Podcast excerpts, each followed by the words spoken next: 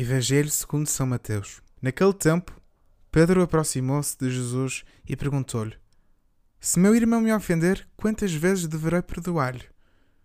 Até sete vezes? Jesus respondeu: Não te digo até sete vezes, mas até setenta vezes sete. Na verdade, o reino de Deus pode comparar-se a um rei que quis ajustar contas com os seus servos.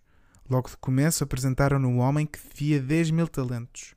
Não tendo com que pagar, o Senhor mandou que fosse vendido, com a mulher, os filhos e tudo quanto possuía, para assim pagar a dívida.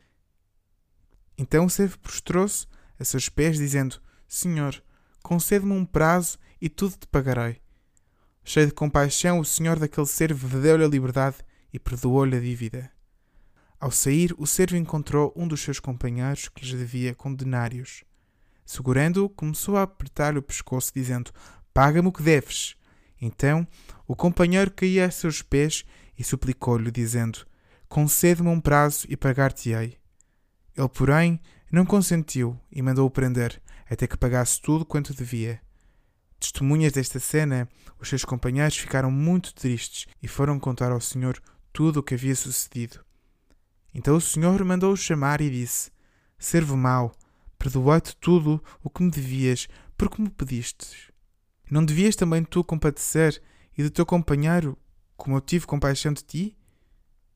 E o Senhor, indignado, entregou-o aos verdugos, até que pagasse tudo o que lhe devia.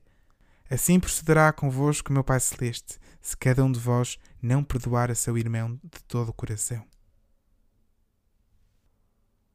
O Evangelho de hoje fala-te sobre o valor do perdão.